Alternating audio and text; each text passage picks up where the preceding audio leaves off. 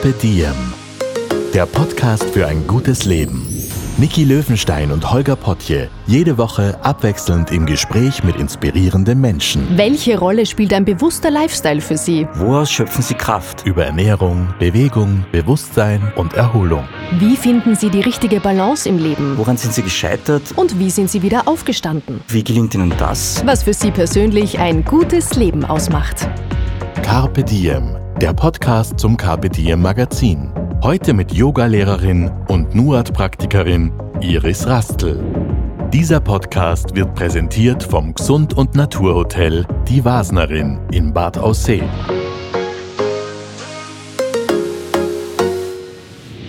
Hallo, herzlich willkommen aus dem schönen Ausseerland, wo sich die Carpe Diem-Redaktion eine ganz bewusste Auszeit vom Alltag gönnt. Ja, wir lassen es uns gut gehen.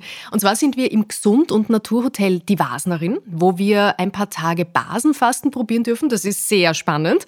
Und dazu gehört natürlich auch Bewegung. Und dafür ist unter anderem unsere Yoga-Lehrerin Iris Rastl zuständig.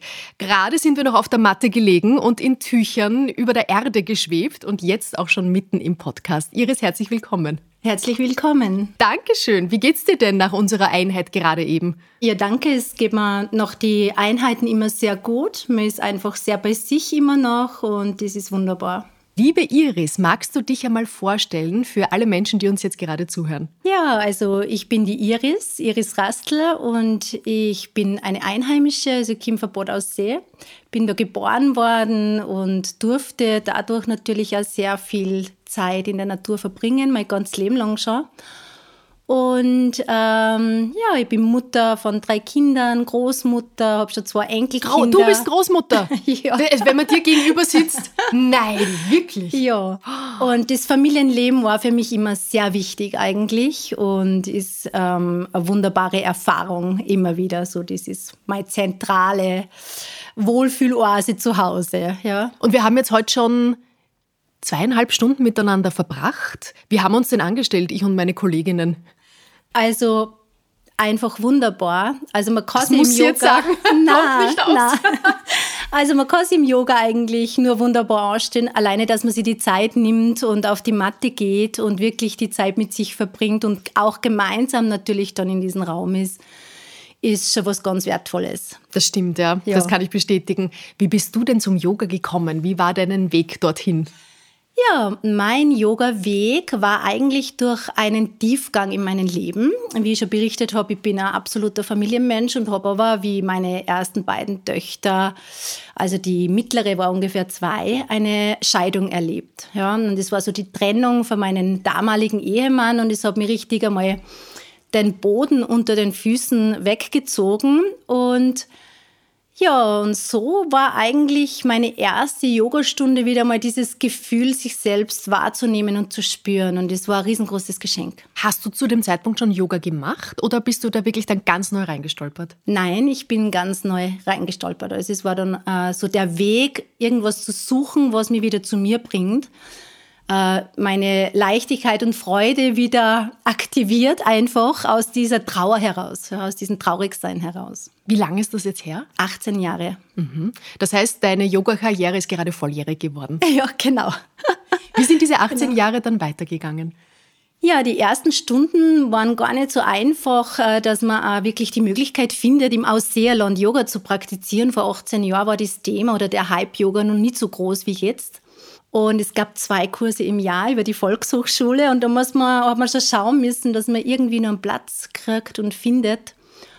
Und dennoch hat es sich ergeben und so ist dieser Yoga-Weg einfach bei mir gelandet. Und es hat sich dann nach und nach entwickelt und nach einigen Jahren habe ich mir dann doch die Mächte einfach mehr über die Philosophie oder warum dieses Gefühl jedes Mal nach der Yoga-Einheit so wunderbar ist, ja, einfach tiefer eintauchen. Und dann habe ich einfach die Yogalehrerausbildung gemacht. 2010 war das. Und es war eine wundervolle Zeit. Ein Jahr lang im Bad Aussee. Man glaubt es nicht. Ja, es war wirklich super. Denn die Töchter waren ja damals auch noch kleiner und ich hätte nicht fünf Wochen nach Indien fliegen können und dort die Ausbildung machen können. Ja. Du hast gerade dieses Gefühl beschrieben nach dem Yoga. Ja, Kannst du wunderbar. dieses Gefühl mit uns teilen? Wie, wie spürt sich das für dich an? Also einfach in seiner Mitte anzukommen, so friedvoll zu sein, so in sich kraftvoll, aber ruhend und so gelassen und so freudig einfach. Ja, es ist einfach ein Gefühl, das möchte man mit jedem Menschen teilen, einfach. Ja. Ich muss zugeben, wir kommen jetzt gerade aus der Stunde. Ich habe jetzt noch schnell meine Podcast-Equipment-Sachen noch zusammengepackt und ich bin auch in, ganz bin ich noch nicht da. Ich hoffe, das ist in Ordnung. Ich ein, bisschen, ein kleines Stück von mir ist auf der Matte geblieben. Das ist aber normal, hoffe ich. Das ist absolut normal dass man diesen Zustand in sich trägt. Und das ist ja das Wunderbare des Yogas, dass man dann auch lernt, diesen Zustand auch im Alltag immer wieder für sich zu finden. Also du bist in der Arbeit und im Funktionieren. Also meine Arbeit ist halt mittlerweile wirklich so meine Leidenschaft geworden, aber das war ja früher auch nicht so. Was warst du denn früher? Ich Was war früher Friseurin, 25 Jahre aus Leidenschaft. Also ich habe immer gerne den Kontakt mit Menschen gehabt und es ist halt einfach so, du kannst es immer nützen über ein paar Atemzüge, wenn du regelmäßig praktizierst und das ist schon wirklich das Wichtigste dann findest du relativ schnell wieder in diesen Zustand. Und das ist dann das Geschenk eigentlich des Yogas. Welche Rolle spielt Yoga jetzt gerade in deinem Leben? Wie würdest du das beschreiben? Yoga in meinem Leben jetzt, in, in diesen Hier und Jetzt, ist für mich der Kontakt zu Menschen, Menschen ein Stück begleiten zu dürfen auf ihren Lebensweg und sie einfach dort abzuholen, versuchen, wo es gerade stehen. Also je nachdem, was da an Bewusstsein vorhanden ist, wahrzunehmen, zu erkennen und dann dieses, dieses Intuitive hineinzuspüren, ob man oder wie man sie gut unterstützen kann auf ihren Weg. Ja. Ich habe mir im Vorfeld ein bisschen überlegt, was ist Yoga? Und ich glaube, jeder wird es ein bisschen anders beschreiben. Deshalb wüsste ich gern von dir Folgendes. Stell dir vor, es kommt ein Alien auf die Erde, in einem kleinen süßen Raumschiff und trifft auf dich. Wie erklärst du diesem Wesen, das mit Yoga noch nie in Berührung gekommen ist, was Yoga für dich ist? Yoga ist mh, mm, einfach die Leidenschaft, die man bei gewissen Dingen hat und dieses Gefühl, mit dem ganz eins zu werden. Und das kann ja alles sein. Ein gutes Essen, ein schönes Gespräch, schöne Musik, eine Wanderung in der Natur draußen, innezuhalten, überall eigentlich, wo nicht die Leistung im Vordergrund steht und auch nicht dieses Perfektionieren, sondern einfach, wenn man so sein kann, wie man ist. Und das, was man tut, so freudig tut, das ist das für mich Yoga. Das ist für mich Yoga. Ist das der berühmte Flow-Zustand? Ich denke, ja, es ist dieser Flow-Zustand und den erleben wir ganz oft im Leben und sind uns dessen einfach nicht bewusst. Also wir können das zwar spüren manchmal und auch wahrnehmen und, und, und fühlen, aber wir sind uns dessen oftmals einfach nicht bewusst, dass das eigentlich so dieses Verbundensein, was wir ja im Yoga auch anstreben, ist. Genau. Das ist wirklich dieses im Moment sein. Genau. Das, was wir alle wissen, was eigentlich ein hehres Ziel wäre, was gut wäre, nicht immer die Gedanken überall zu haben, aber was so schwierig ist, wirklich den Moment zu leben. Genau. Ja. Wie war der Moment für dich, als du gesagt hast, so, ich war jetzt 25 Jahre lang Friseurin, da kenne ich mich aus, weiß ich, wie das geht und jetzt sattel ich aber um und setze alles auf diese Karte. Da stelle ich mir als schwierigen Schritt vor, als großen Schritt zumindest. Es war damals ganz bestimmt ein großer Schritt und vor allem, es war ja ganz spannend, weil ich wollte nicht Yoga unterrichten. Also ich wollte Yoga praktizieren und ich wollte die Philosophie einfach für mich besser kennenlernen. Aber trotz allem wollte ich das nicht weitergeben. Ich fühlte mich einfach gar nicht bereit dazu. Ja. Doch irgendwann hat sich der Weg einfach ergeben. Ja, so hat man es einfach hergeworfen. Es war der Führungswechsel von der Wasnerin und in diesem Führungswechsel wurde auch äh, eine Yogalehrerin gesucht. Und ich habe mich damals auch beworben und ich wäre auch genommen worden, aber wie der, Zuku also die, der Zufall das manchmal mag, bin ich dann schwanger geworden. Also ich habe schon gewusst, wir wollen noch vielleicht noch meinen jetzigen Mann eben äh, Familie noch mehr Kind haben und, und so hat sich das ergeben dann, dass ich gesagt habe, nein, das ist vielleicht doch nicht jetzt der richtige Augenblick. Und das hat mir auch wieder wirklich so klar gemacht, dass der richtige Augenblick denn auch manchmal einfach nicht selbst sich zu erwarten, sondern einfach die Dinge manchmal auch ein bisschen sein zu lassen und, und drüber nachzudenken und wieder ein bisschen liegen zu lassen, denn nach einigen Jahren ist dann für selber gekommen, dass ich dann fix in der Wasnerin angefangen habe. Ja. Machen deine Kinder auch Yoga? Ist die ganze Familie dabei? Also die älteste Tochter mittlerweile, ja, und die mittlere Tochter muss ich manchmal ein bisschen motivieren oder beziehungsweise einladen dazu. Und der Matthias hat wirklich, der Nachzügler ist acht jetzt und der hat wirklich ähm, im Kindergartenalter, habe ich Kinder-Yoga angeboten. Und der hat das ganz gern mögen, aber jetzt ist er lieber am Fußball spielen oder am Radfahren, am Bergwandern und solche Dinge. Gibt es eigentlich irgendeine Alterseinschränkung, sobald man irgendwie kognitiv soweit ist, da dabei zu sein? Nein. Dann passt es auch? Genau, ja? genau. Cool. Was war denn deine, deine älteste Yoga-Schülerin oder Schüler?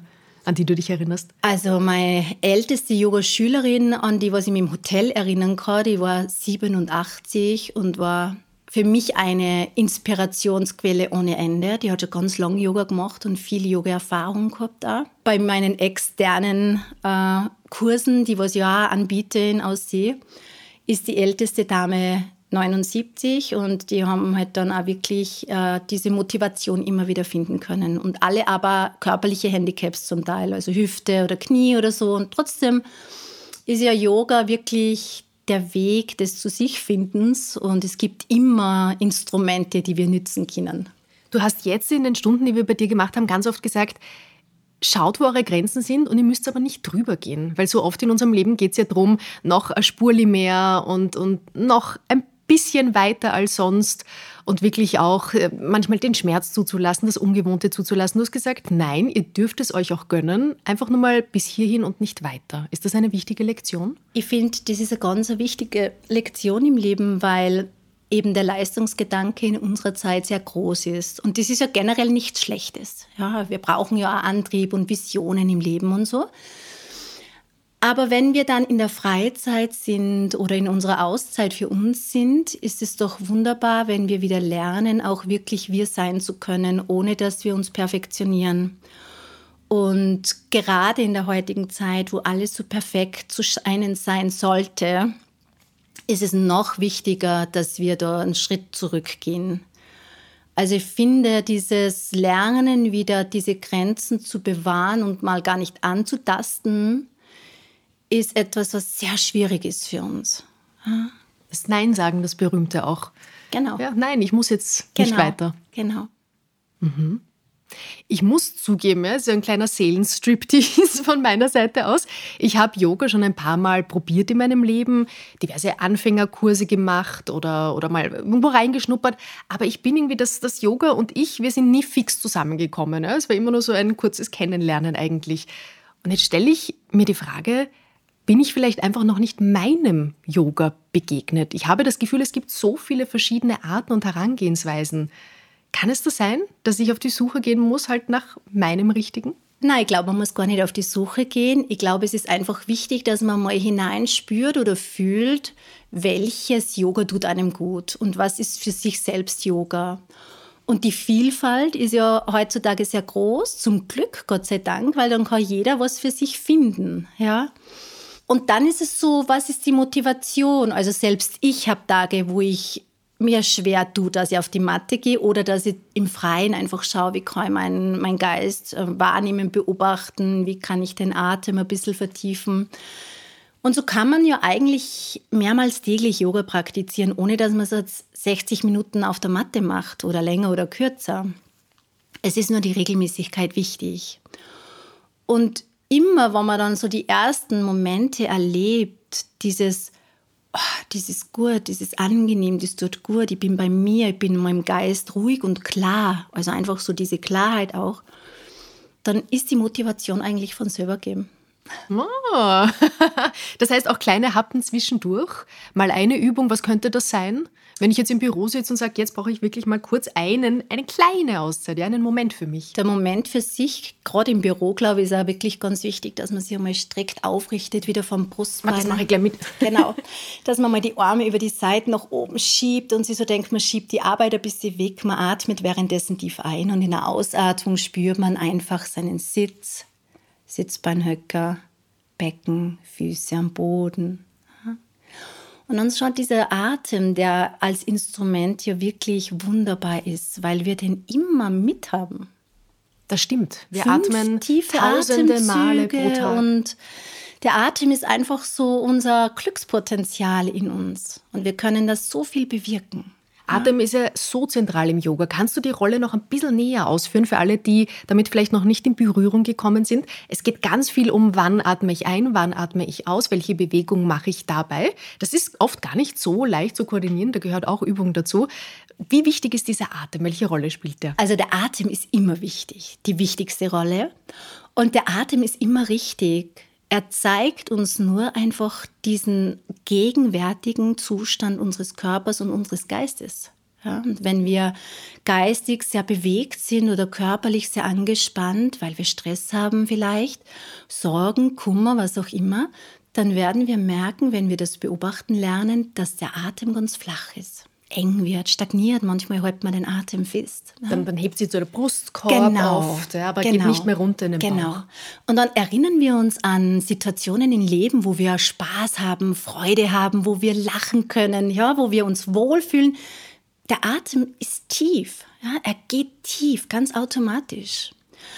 Und somit können wir über diesen Atemzustand die Gedanken beruhigen, auch die Körperspannung relativieren. Und so kann man den Atem immer so nützen, was wir brauchen. Wenn wir jetzt Sport machen, müssen wir den Atem so nützen, dass er unseren Körper gut stabilisiert und aktiviert. Ja? Wenn wir uns entspannen wollen, müssen wir tiefer einatmen, die Bauchdecke entspannen einfach. Und in der Ausatmung vielleicht auch noch die bildliche Vorstellung, dass in der Ausatmung einfach so ein bisschen mehr die Erde fühlbar wird unter uns, so ganz banale Dinge. Hm? Aber der Atem ist generell immer richtig. Ja? Er spiegelt nur. Er zeigt uns nur, wo wir gerade stehen, körperlich und geistig. Das klingt jetzt so leicht, tief atmen, ruhig atmen, fließen lassen, ist es aber gar nicht, wenn wir alle Mhm. uns im Alltag selber beobachten. Wie viel Übung gehört da dazu? Mehrmals täglich den Atem einfach wirklich mal zu beobachten. Und dieses Beobachten wäre ja laut Yoga der erste Weg. Und das ist aber das Schwierigste. Sobald wir uns zur Atmung hindenken, beginnen wir schon, den Atem zu manipulieren. Also manipulieren, nicht zu verändern. Und wenn wir das mal lernen, ist er flach gerade oder ist er sehr bewegt, stagniert, ja, dann können wir dann bewusst mal wahrnehmen, tiefer auszuatmen, denn das fällt uns meistens schwerer als die Einatmung. Ja? Also das Einatmen ist etwas, was den Menschen meistens leichter fällt. Und dann lassen wir den Ausatmen ein bisschen länger fließen und man kann das über verschiedenste Techniken machen. Du kannst über eine Lippenbremse ausatmen. Wie ist klingt das so ein- dann?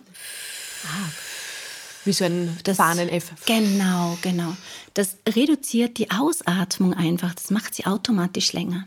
Das nützt man zum Beispiel auch bei Menschen, die Asthma haben, die sich schwer tun in der Ausatmung. Eine therapeutische Form auch für die Atemlenkung. ne? Und dann natürlich der Reflex, wenn der Einatem kommt, einfach langsamer den Atem einzuatmen. In der Vorstellung, man saugt den vielleicht über einen Strohhalm ein, dann ist es reduzierter und längsamer einfach und immer in eigenen Gefühl ähm, des Wohlgefühls, ja, dass man sich nicht überfordert, denn der Atem, der macht ganz viel mit uns. Kann das passieren, wenn man so bewusst auf den Atem achtet und dann wirklich tiefer atmet als vielleicht sonst, wo man ja flacher unterwegs ist, dass einem da zum Beispiel ein bisschen schwindlig wird?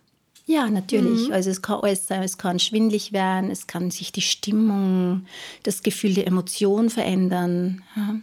Das ist ja was, wo wir uns jetzt nochmal an die Freude erinnern. Erinnern wir uns an die Freude, weil das macht es ein bisschen Gerne. netter, oder? So an einen schönen Moment im Leben und man erinnert sich, wie das dann war mit der Atmung, weil die ganz von selbst groß wurde. Ja? Wenn du dir jetzt ganz kurz nur vorstellen magst, aber nur ganz kurz, dass du Kummer hast oder Sorgen oder Ängste und du merkst, wie der Atem enger wird und du dann beginnst tiefer zu atmen, dann macht das was. Es macht vielleicht wieder ein bisschen weiter, aber bevor es weiter macht, kann es sein, dass da ganz viel Reaktion drauf eintritt. Und das können die unterschiedlichsten Reaktionen sein. Also einfach, dass der Körper eher dieses Gefühl an zusätzlicher Spannung zuerst zunimmt oder eben, dass Gefühlsstimmungen hochkommen, wo man dann nicht ganz genau weiß, wo die herkommen, wenn man das das erste Mal macht. Und das ist dann normal, das darf sein und das ist auch gut, wenn man das weiß. Mhm. Also auch die Emotionen gehören ganz, ganz stark zum Yoga. Genau.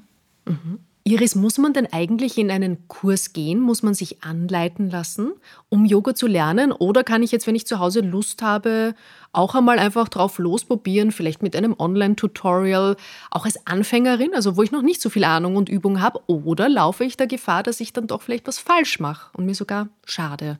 Was würdest du da raten?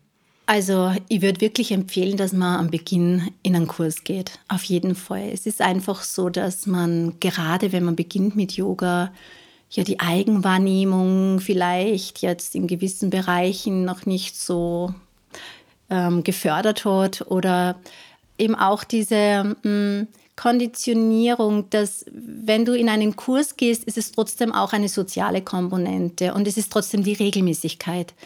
Wenn ich zu Hause das mache, kann ich sagen am Abend, na doch wieder nicht. Ja? Das Sofa ist ich, stärker. Ja, genau. Und wenn ich dann in einen Kurs gehe, ist dann auch oftmals wirklich dieses Gemeinsame und sich austauschen, auch, ja, dieses nachher oder vorher sich zu begrüßen und sich auch auszutauschen ein bisschen. Und ich finde, das ist in der heutigen Zeit wichtiger denn je. Eine kleine Auszeit hatten wir auch im Team und den Austausch vor allem untereinander, nachdem wir bei dir jetzt reinschnuppern durften, und zwar in zwei ganz spezielle Formen des Yogas. Bei der einen Form haben wir gar nicht viel gesehen und das war beabsichtigt.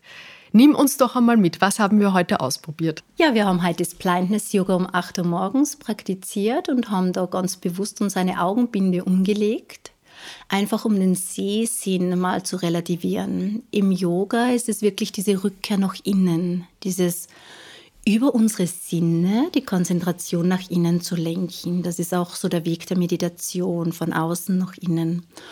Und durch diesen Verschluss unserer Augen oder dieses Dunkelwerden unserer Augen haben wir auch so die Möglichkeit, dass man einfach leichter diesen Rückzug finden, leichter uns spüren können, uns wahrnehmen können.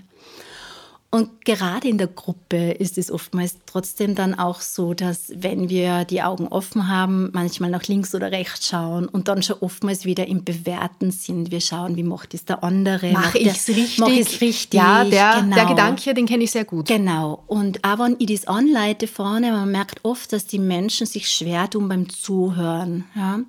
Und so wird dieser Fokus aber aufs Zuhören ein bisschen intensiver, weil der Gehörsinn ein bisschen wieder mehr übernimmt, wenn der Sehsinn wegklappt. Es ist auch die Balance eine andere, wenn die Augen geschlossen sind. Das heißt, der Gleichgewichtssinn wird ganz anders erfahren. Aber die Augen zu schließen, das bedeutet so ein bisschen Rückzug. Und wenn man da die Augen mal schließt und dreimal tief durchatmet, so wie im Büro vielleicht, ja, dann hat man auch wieder eine Möglichkeit, eigentlich Yoga zu praktizieren und wieder bei sich anzukommen. Ihr müsst jetzt im Büro nicht die Augenbinde rausholen. Nein, genau, man macht es nur zu. Ja. Das heißt, es geht um ein Schärfen der Sinne, eine Reduktion der Sinne, dass wir nicht überall sind, sondern uns auch einmal wirklich reduzieren. Genau. Und auch dieses Beruhigen unseres Geistes, wenn du vielleicht Kinder beobachtest, die was nur dieses, dieses Nornkastelschau, also an einen Punkt zu starren, ja, ähm, ist so richtig dieser Rückzug manchmal fühlbar bei Kindern. Ja? Die sind dann ganz so in sich drinnen, gar nicht im Außen unterwegs. Und so ist es für uns Erwachsene genauso. Wir haben es nur verlernt ein bisschen. Das ja. stimmt. Für alle Zuhörer und Zuhörerinnen aus Deutschland ins Nahenkastel schauen. Das heißt, so auf einen Punkt starren und irgendwie gar nicht mehr loskommen, so fixiert sein.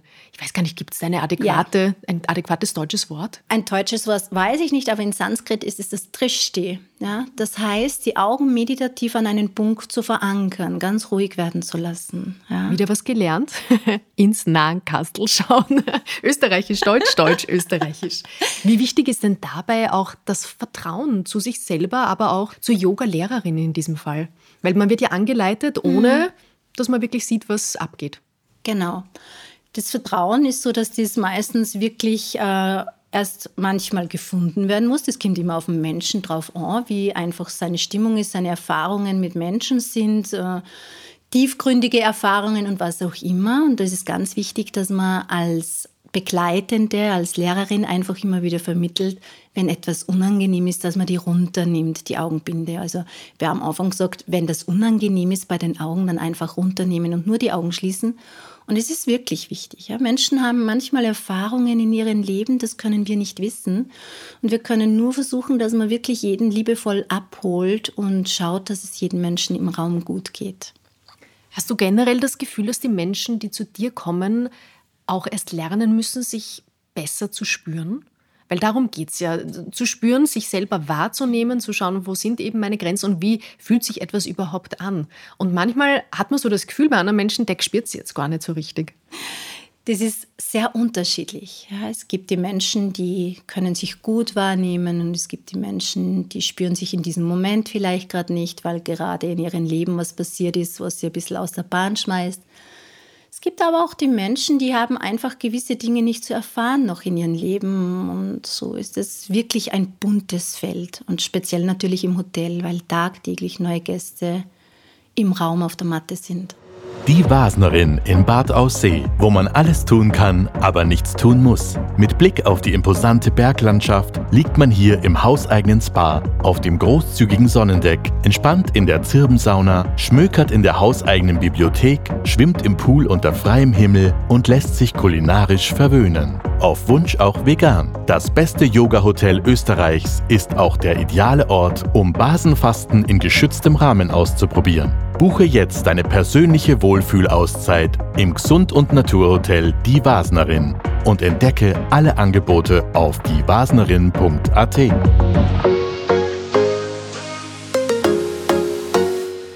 Also ich kann das sehr empfehlen. Ich habe das wirklich sehr angenehm empfunden. Ich weiß noch an der Stelle, wo wir dann diese Augenbinde runternehmen mussten, haben wir erst kurz gedacht, boah, oh Gott, viel zu hell. Ja, also die, die Sinne verändern sich da sehr. Und das Absolut. war sehr, sehr fein, sich da zurückziehen zu können mal. Also danke für diese Erfahrung. Danach hatten wir eine kurze Pause und dann ist es aber so richtig losgegangen, muss ich sagen. Dann sind wir nämlich in die Luft gegangen und gut war's. Was war denn die zweite Einheit? Die zweite Praxis war halt eine Aerial-Yoga-Stunde, das fliegende Yoga im Tuch, wird das auch genannt. Und es ist eine ganz spezielle Erfahrung. Es gibt es eigentlich schon sehr lange. Und wir haben es auch im Hotel schon seit zehn Jahren. Aber man merkt einfach, in der letzten Zeit wird es immer besser angenommen. Es ist eine Möglichkeit, um viele Impulse zu setzen bei Menschen. Also Vertrauen zu stärken zum Beispiel oder sich tragen zu lassen, ja. Kontrolle abzugeben, solche Dinge auch. Ja. Für alle, die da jetzt kein Bild vor Augen haben, erklärst du es uns mal ganz genau. Also man betritt einen Yogaraum, so wie man ihn sich vorstellt, und dann hängen da ganz viele Tücher an Haken, gut verankert, hoffentlich in der Luft. Was sind das für Tücher? Wie lang sind die? Beschreib mal. Ja, das sind Aerial-Yoga-Tücher und es gibt Aerial Sling, die sind schmäler, aber es gibt die Aerial-Tücher und die sind breiter. Die haben zwischen drei und vier Meter Breite und zwischen fünf und sieben Meter Länge. Und die werden an der Decke befestigt mit Haken und mit Karabinern. Da wird so Knüpftechnik angewandt. Da gibt es viele unterschiedliche Möglichkeiten natürlich. Und die Tücher haben auch unterschiedliche Farben. Also man kann ja eigentlich auch immer seine Farbe beim Tuch wählen, weil auch Farben wirken intensiv auf uns. Ich habe so ein Ockergelb gehabt. Da, da hätte ich auch sofort hingegriffen, wenn ich es mir hätte aussuchen können. Also es war perfekt. Und man hängt da ja doch, wir waren eineinhalb Stunden und sieht da diese Farbe um sich herum die ganze Zeit. Das ist wirklich wichtig. Genau, genau. Also die Farbe wirkt intensiv natürlich. Ja, dann sind diese Tücher eine Möglichkeit, dass man sie unterschiedlich natürlich nützt. Also du kannst heute, das war die Grundlänge. Die Grundlänge ist, da kannst du sehr viele unterschiedliche Dinge machen. Balanceübungen, entspannen, einfach mal reinlegen, Atemtechniken, Meditationen. Du kannst dich drunter setzen, Hüfte mobilisieren, du kannst Dehnungen genießen. Herumschaukeln. Herumschaukeln, genau, den Hund nach unten neu erfahren. Ja, also also man, man so. sitzt da drinnen oder liegt drinnen wie in einer Schlinge. Es ist tatsächlich wie so ein, ein großes U, eine Schaukel und man kann da nachdem das Tuch so groß ist, sich ganz ausbreiten. Also man kann da wie so eine Raupe eingepuppt drinnen liegen. Genau, und dann sind wir herumgeschaukelt. Genau. Mal mehr, mal weniger anstrengend. Mal mehr, mal weniger anstrengend. Man kann verschiedene Variationsmöglichkeiten eben schon, wie gesagt, wählen. Und ich finde aber, es ist immer wundervoll, wenn man das erste Mal sich dort reinlegt, ist es mal so wirklich dieses Vertrauen, dass man mal das ganze Gewicht des Körpers einfach ans Tuch abgibt. Und viele Gäste fragen dann so, trägt mich das, hält mich das, ja, so diese Unsicherheit oftmals, was einfach hochkommt, was auch ganz normal ist. Und dann so dieser Kokon. Es ist wie ein Kokon, es schafft einen eigenen Raum. Und es ist ja diese Berührung zum Tuch sehr sanft. Also man hat so das Gefühl, man ist ein bisschen umarmt. Ja? Ich habe mir gedacht, ein bisschen so muss ich es in einer Gebärmutter, glaube ich, an, anfühlen. Genau, genau. Es ist so wirklich ein bisschen im Gefühl wie, wie in einer Gebärmutter oder eben einfach wie schwebend getragen sein und umarmt sein. Aber das ist jetzt unser Gefühl gewesen. Und das ist nicht selbstverständlich. Das muss man auch immer wieder bewusst natürlich äh, nennen, weil viele haben ein Unwohlsein, haben vielleicht Platzangst, haben ganz viel Spannung, dass sie gar nicht das Körpergewicht da hinein sinken oder schmelzen lassen können. Und das ist auch äh, für jeden Menschen anders zu erfahren. Ja. Aber für die meisten, also wirklich, ich glaube, so in meinen Stunden immer für 80 Prozent der Gäste ist es immer so, wow, angenehm. Ja? Und ähm, dann ist es so dieses, den Atem spüren, den Körper spüren, dann in die Bewegung zu gehen natürlich. Und in der Bewegung merkt man, wenn wir uns bewegen im Tuch, schwingt das Tuch in unserer Bewegung mit. Es spiegelt eigentlich unsere Bewegung. Ja? Wie sportlich muss man dafür sein? Also manche Kolleginnen haben einen Purzelbaum zum Beispiel reingemacht, manche haben sich so kopfüber gehängt. Du hast aber immer gesagt, wer nicht will. Oder auch bei den Damen, wer gerade die Periode hat, bitte eher nicht. Also man muss nicht. Aber ist so eine Sportlichkeit Voraussetzung oder kann da jeder mitmachen? Nein, es ist die Sportlichkeit wirklich keine Voraussetzung. Also ich lege auch manchmal ganz, ganz ältere Menschen rein, die wirklich Handicaps haben körperlich. Und da geht es dann nur um, um das Getragensein und um das Entspannen und den Atem da drinnen zu finden und um Visualisierung, also sich was vorzustellen dabei oder Worte zu nützen, Affirmationen. Das ist wirklich wieder so generell wie im Yoga. Jeder, der das mal probieren möchte, der kann das machen. Das Einzige, was man manchmal merkt, wenn Menschen sehr leicht kreislaufinstabil sind und denen sehr leicht schlecht wird, dann ist es wahrscheinlich für sie nicht so angenehm. Macht auch vielleicht dann keinen Sinn, wenn man es öfters probiert und merkt, es bleibt gleich. Mir wurde bei meiner ersten Aerial Yoga Stunde übrigens auch ganz schlecht. Und du bist dabei geblieben. ja, genau. Ja, ich habe mich ein bisschen so drinnen gefühlt wie, wie auf einem Boot, das so schwankt auf dem Wasser. So was für mich. Genau, so ganz leicht schwingend. Ja. Also keine Angst vor blauen Flecken. das war gar kein Problem. Kann man das zu Hause sich auch aufhängen und praktizieren? Ja, also ich glaube, ganz viele Gäste haben sich das auch schon besorgt und zu Hause aufgehängt. Es ist trotzdem für mich als anleitende oder begleitende Frau wichtig, dass man die Menschen bei den ersten paar Mal begleitet einfach und dass man auch gewisse Gefahren trotzdem bespricht. Man kann dann sich oftmals über YouTube was runterladen und anschauen und da sind schon sehr anspruchsvolle Haltungen drinnen und natürlich kann man dann auch mal runterfallen. Das würde beim Anleiten nicht passieren, weil der Lehrer dementsprechend nur das anleitet, wo er spürt, dass der Mensch dazu bereit ist. Ja. Könnte das auch was für Kinder sein? Ja, wir haben das auch mit Kindern schon mal gemacht. Es ist wunderbar. Die haben wahrscheinlich gar keine Berührungsängste, sondern schwingen da wie Affeln herum. Gar nicht, absolut. Und auch bei meinen Kindern und auch die Enkelkinder, wenn die kommen, dann hänge ich das Tuch ganz tief und gebe auch noch eine Turnmatte drunter, dass sie einfach sicher sind. Und dann können sie sich da drinnen frei entfalten. Und es ist wundervoll, welcher Körperbewusstsein Kinder entwickeln können dadurch. Welche Arten von Yoga unterrichtest du eigentlich? Also wenn man zu dir kommt, was, was kriegt man da? Da bekommt man Iris-Yoga. das gibt es auch nur bei der Iris. Nein, es ist so, dass ich einfach selbst sehr viele äh, Richtungen und Traditionen und Stile ausprobiert habe, mhm, auch in meiner Ausbildung. Und der Yoga-Weg trotzdem sich ändert. Es, man nimmt immer das mit, was einem gut tut, wo man so spürt, das nährt mich und das gleicht mich aus, das schenkt mir meine Ruhe oder das schenkt mir meine Kraft, je nachdem. Schenkt mir meinen Fokus, meine Konzentration, schenkt mir das Wissen, ich bin nicht mein Körper, nicht mein Geist. Ja? Also ganz viele Dinge. Und so entwickelt sich auch dieses Unterrichten. Ich kann mich erinnern ganz am Beginn, wie die erste Ausbildung ich gemacht habe wegen mir und nicht um das weiterzugeben mussten wir uns vorbereiten für die Abschlussprüfung. Und es war für mich ganz schwierig, ähm, wirklich auch einen Faden zu finden, weil ich einfach immer schon sehr intuitiv und spürig war, das, was mein vorhergehender Beruf auch mit sich brachte. Und das war dann so dieses, wow, ja, wie kann ich alle Menschen abholen? Das war immer so das Gefühl in mir. Wie kann ich versuchen, da niemanden zu überfordern und eigentlich diesen Yoga-Weg als der Weg zu dir und es ist was Besonderes, was Wertvolles, was Wunderschönes.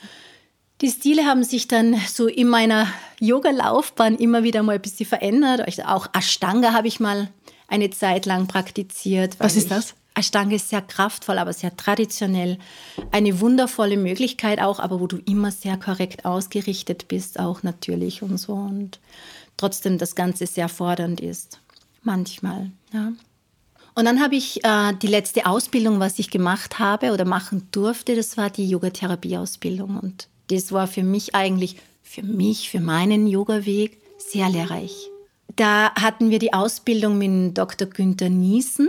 Äh, der ist Orthopäde, der schon über 20 Jahre oder fast 30 Jahre Yoga praktiziert der sehr viel Erfahrung hat natürlich über dieses ganze orthopädische, gesundheitliche, aber voll im Yoga verankert ist. Und der zweite Lehrer war der Ganesh, ein ayurvedischer indischer Arzt. Und das war eine wundervolle Zusammenkombiniertheit, äh, Zusammengefüge eigentlich zwischen das Wissen des Körpers, Anatomie, Pathologie, aber auch dann diese buddhistische Psychologie und Ayurveda. Und das hat das für mich ein, ein rundes Ganzes werden lassen. Ja, für meine jetzige Praxis, für meine eigene, aber auch das, was ich gerne teile. Was beobachtest du denn bei den Menschen, die zu dir kommen, was sich bei denen verändert, wenn sie regelmäßig Yoga machen? Ja, es gibt ganz viele unterschiedliche Feedbacks. Ähm, die körperliche Seite ist oftmals, dass Menschen wirklich dann auch merken, okay, diese Haltung kann ich vielleicht nicht machen, weil ich vielleicht ja meinen Rücken damit überlaste oder kann ich die abändern, dass ich etwas so mache, dass es für mich trotzdem wertvoll ist für den Körper. Dann natürlich mental und geistig dieses, ich steige einen Schritt zurück, mache das nicht, weil ich spüre, dass es mir wehtut, dass es mir Schmerzen bereitet, das schenkt ja dann auch die Achtsamkeit, dass man das mal erkennt und wahrnimmt und dann zulässt. Ja? Und da sind die Feedbacks ganz unterschiedlich. Die einen haben eine bessere Schlafqualität, die anderen sind nicht mehr so nervös, ja, wenn irgendwas ansteht, was sie ein bisschen aufregt. Die anderen wiederum, die können körperlich spüren, dass sie sich besser wahrnehmen. Also einfach dieses Körpergefühl, diese Körperwahrnehmung wird gestärkt auch. Ja. Wie hat sich dein Alltag abseits vom Yoga durch das Yoga verändert? Spürst du da manchmal in Situationen, uh, da, da bin ich jetzt irgendwie eine andere Iris als vor 20 Jahren? Absolut. Also ich bin immer sehr emotional. Ich bin ein emotionaler Mensch, wirklich. Und es war für mich früher so, wenn ich Stimmungen gespürt habe, dass ich ganz oft dort drauf eingestiegen bin. Also wenn so eine lustige Runde ist, ist es ja eh was Positives, aber wenn was schwer schwingt, ist es dann oftmals so, wenn man merkt, es ist jemand traurig oder so, man merkt dann irgendwann eigentlich, ist selber auch schon traurig, dann ist es eigentlich kein, keine, kein gutes Gefühl zu sich selbst, weil letztendlich ist es seine Traurigkeit und nicht deine. Und für mich hat sich das insofern verändert, dass ich einfach immer wieder lerne, mich zu fokussieren. Ja? Wenn ich dann einkaufen gehe und die Leute oder die Menschen sind etwas eigenartig, das haben wir ja in den letzten Jahren sehr stark wahrgenommen manchmal, ja, dann kann ich das trotzdem noch liebevoll betrachten. Ja, wirklich mit einem großen Herzen, wo ich mir denke, jeder Mensch hat seine Geschichte. Ich habe diese Folge mit einem Augenzwinkern genannt, warum man beim Yoga auch in die Luft gehen darf. Ich habe das Gefühl, beim Yoga geht es ganz viel darum, runterzukommen, ruhig zu werden, die innere Ruhe zu finden. Kann man auch einmal so ein bisschen entschuldige meine Worte, die Sau rauslassen. Ja. Also kann man auch einmal wirklich wild sein und, und verrückt sein und kann man mal in eben nicht die Ruhe gehen, sondern vielleicht in die Unruhe, aber ganz bewusst. Sicher, natürlich. Vor allem Menschen, die was schwer in den Antrieb finden. Da macht es ja de äh, Defensive einfach diesen Sinn. Ja? Die, die sich schwer, schwer motivieren können, die schwer in den Antrieb kommen, die sehr träge sind, so vom Ayurveda her, so diese Kaffertypen, ja, die brauchen manchmal ein bisschen etwas, wo sie mehr Aktivierung spüren. Ja. Und wenn es um die gefühls-emotionale Ebene geht, dann ist es im Yoga nicht so, dass wir nicht zornig sein dürfen, nicht traurig sein dürfen. Es sollte Platz haben. Aber wir erkennen das immer schneller und leichter. Wir hängen dann nicht so lange diesem Gefühl hinten nach. Das heißt, das Gefühl ist ja eigentlich ein Zack, ja, und dann kommt die Emotion. Und je nachdem, wie wir dicken, je nachdem hängen wir in dieser Emotion. Und im Yoga lernen wir einfach immer ja, dieser Beobachter zu sein.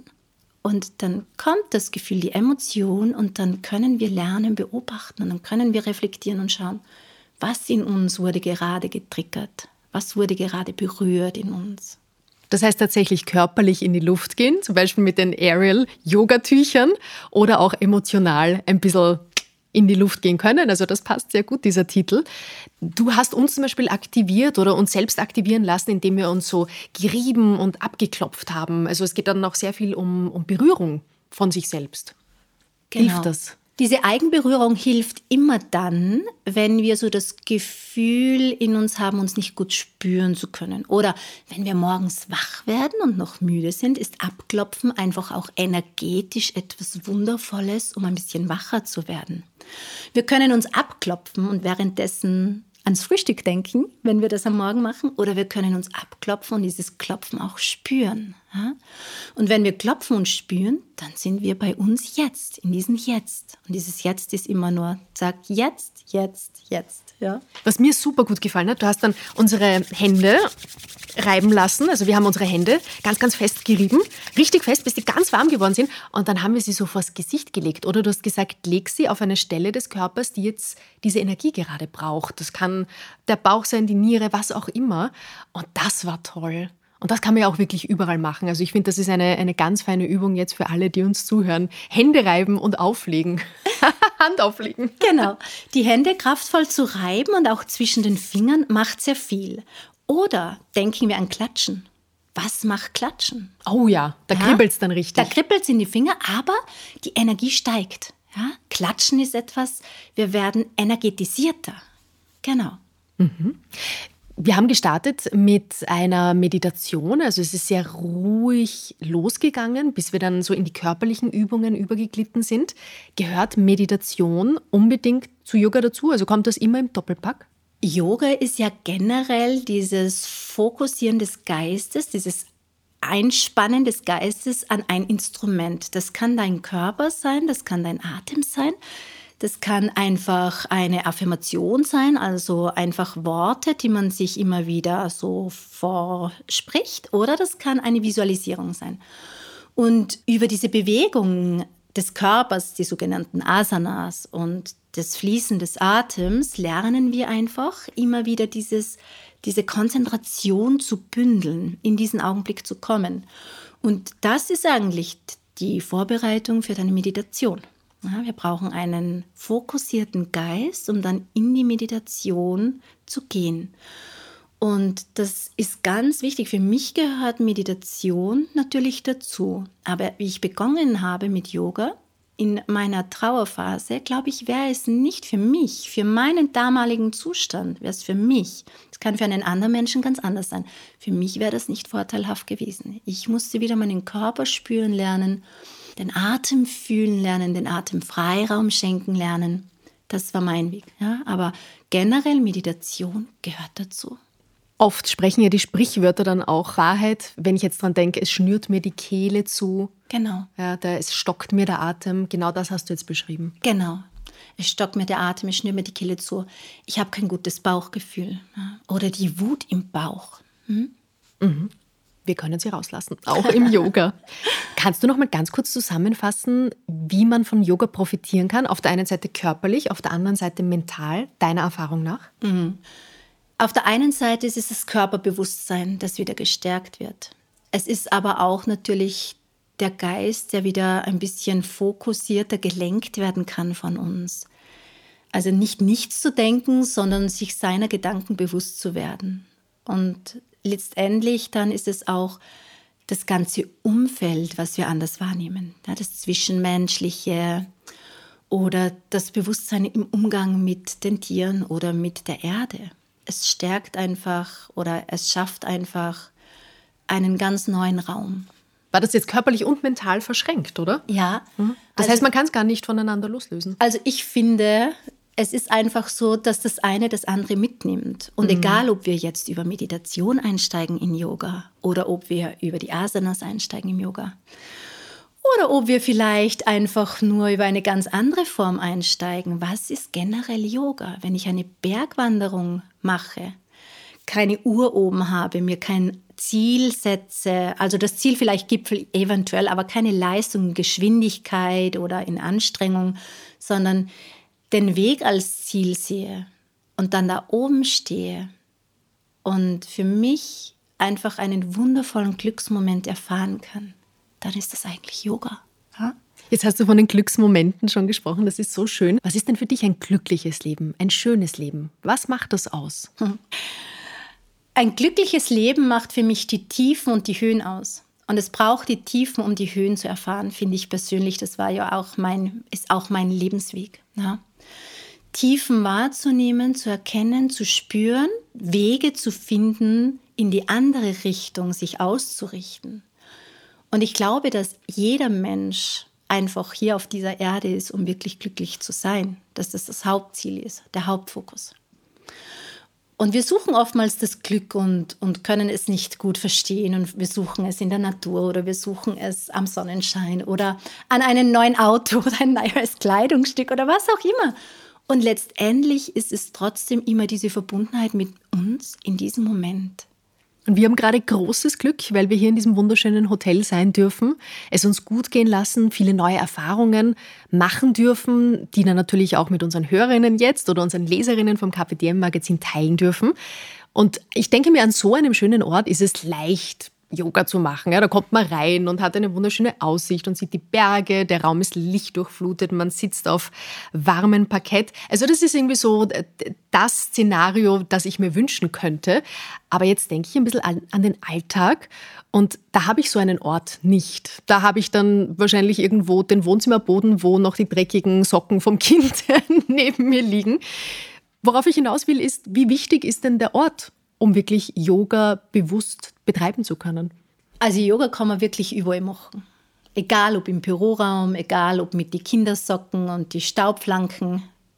Man kann wirklich immer Yoga machen. Ich glaube, es ist einfach nur, habe ich einmal dieses Erlebnis gehabt, wie gut es mir tut, werde ich immer den Weg finden. Ja, egal an welchem Platz man ist. Das heißt, man lernt auch die Umgebung dann ein bisschen auszublenden? Natürlich. Und es sind auch ganz viele Menschen. Wir sitzen da hier in der Wasnerin, wir haben da draußen den Wortartgarten und es ist wunderschön. Und wir haben die Berge und die Natur um uns herum. Und das ist natürlich schon eine gute Gegebenheit, das ist kein Thema. Aber letztendlich ist es trotzdem der Weg zu uns. Und der ist immer wundervoll. Ja, und wenn wir dreimal tief ein- und ausatmen und die Augen schließen, dann sehen wir die Socken nicht oder dann sehen wir den Rest vom Büro nicht, je nachdem, wo wir uns gerade befinden. Also das heißt, wenn du in deiner Yoga-Praxis immer wieder den Antrieb findest, dass du praktizierst, kannst du in der größten Stadt, im stinkendsten, lautesten Platz der Welt sein und du wirst trotzdem die Ruhe in dir spüren und dich finden. Ja? Oder man nimmt die Augenbinde. Oder man nimmt dann die Augenbinde. Genau.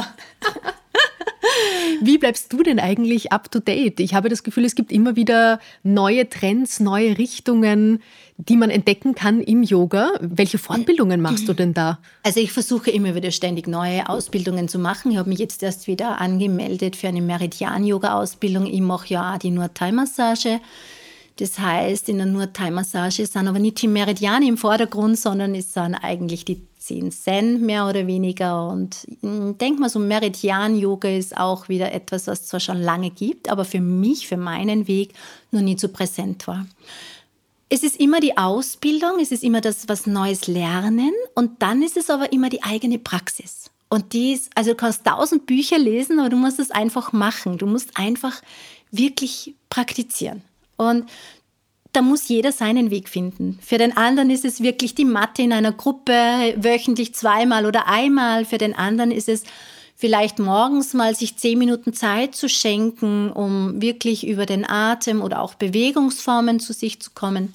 Für den einen ist es vielleicht aber eine Laufrunde um den See oder eine Laufrunde im Fitnessstudio. Also was ist zu tun, dass man aber nicht die Leistung in den Vordergrund bringt. Das solle, sollte einen immer bewusst sein. Ja? Denn wenn ich jetzt laufen gehe und eine Uhr um habe und schaue, wie schnell in, in, in was für einer Zeit, welche Distanz, dann ist das nicht die Sinnhaftigkeit. Wenn ich jetzt laufen gehe und mich spüre und wahrnehme, heute ist es nur ein Gehen, aber morgen ist es wieder ein Rennen, und mal auch innehalten kann und schauen kann, was da rundherum ist oder wie es mir geht, dann ist es eigentlich das Lernen des eigenen Wahrnehmens des Körpers und des Geistes. Bist du auch schon mal in einer Yoga-Klasse gewesen, wo du dir gedacht hast, ich weiß nicht, da bin ich irgendwie fehl am Platz. Natürlich. Ach, zum Glück. Ja, sicher, natürlich, ganz oft sogar. Aber es liegt trotzdem an einem, weil das nicht gerade der Augenblick ist, das zu praktizieren, was man vorgegeben bekommt. Und ich glaube auch, dass die Gäste, die zu uns kommen, auch oftmals dieses Gefühl haben. Und Darum mag ich das immer am Beginn gerne teilen, dass das ganz normal ist, dass man, wenn man sich mal unwohl fühlt oder man spürt auch, dass man gewisse Körperbewegungen nicht machen kann, dass man sich rausnimmt, dass man sich frei fühlt, dass man aus der Reihe tanzt, dass man ganz was anderes macht. Ja? So dieses Lernen wieder für sich einzustehen auch, Eigenverantwortung zu übernehmen, das sind ja auch alles Samen des Yogas.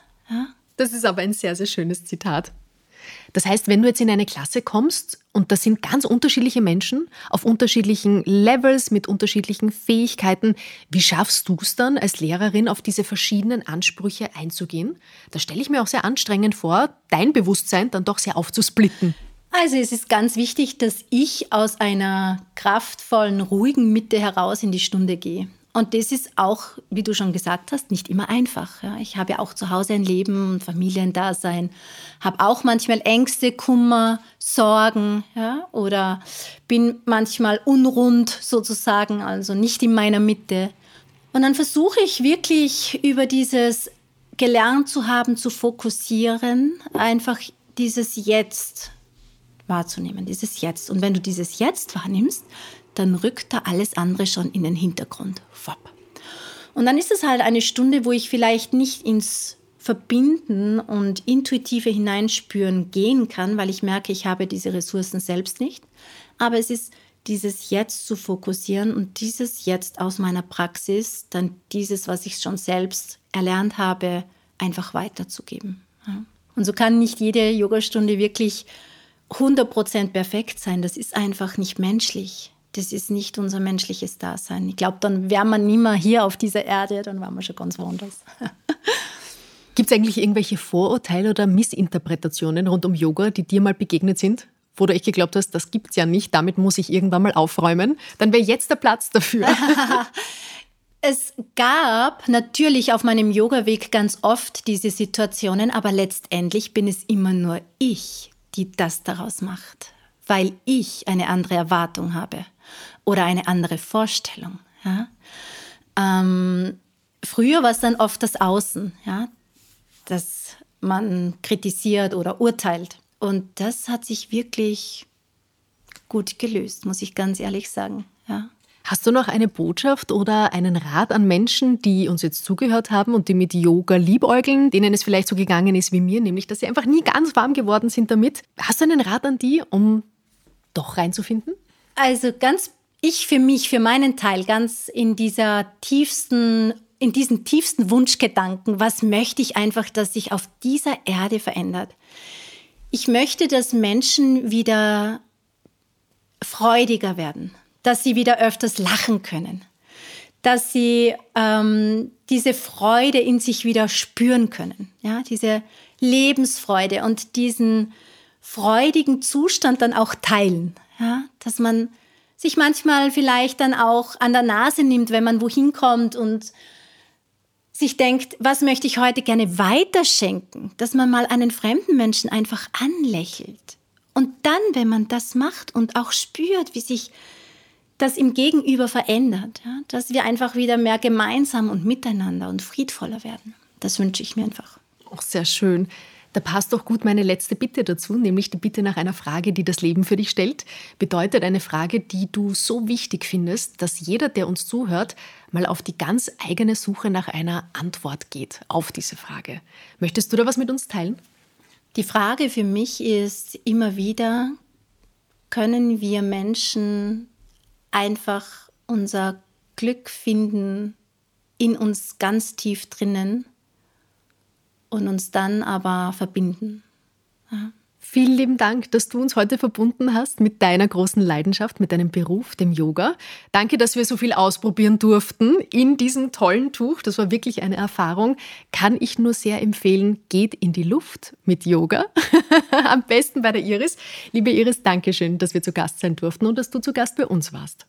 Dankeschön fürs Dabeisein. Dann bis zum nächsten Mal. Viel Spaß beim Yoga, beim Tiefatmen, wo immer ihr seid. Und bitte gerne wieder beim nächsten Carpe Diem reinhören. Wir freuen uns nämlich schon auf euch. Namaste. Namaste.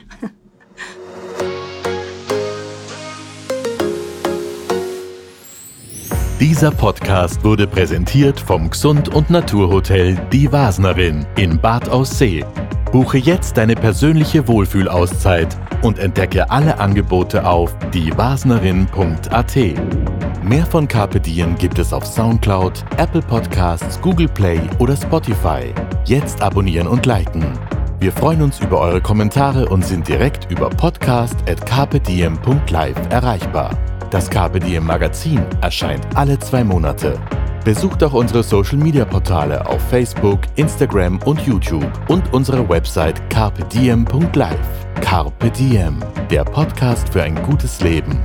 Nächste Woche Holger Potje im Gespräch über Ernährungsmythen mit der deutschen Ernährungsmedizinerin und Langlebigkeitsforscherin Dr. Simone Koch.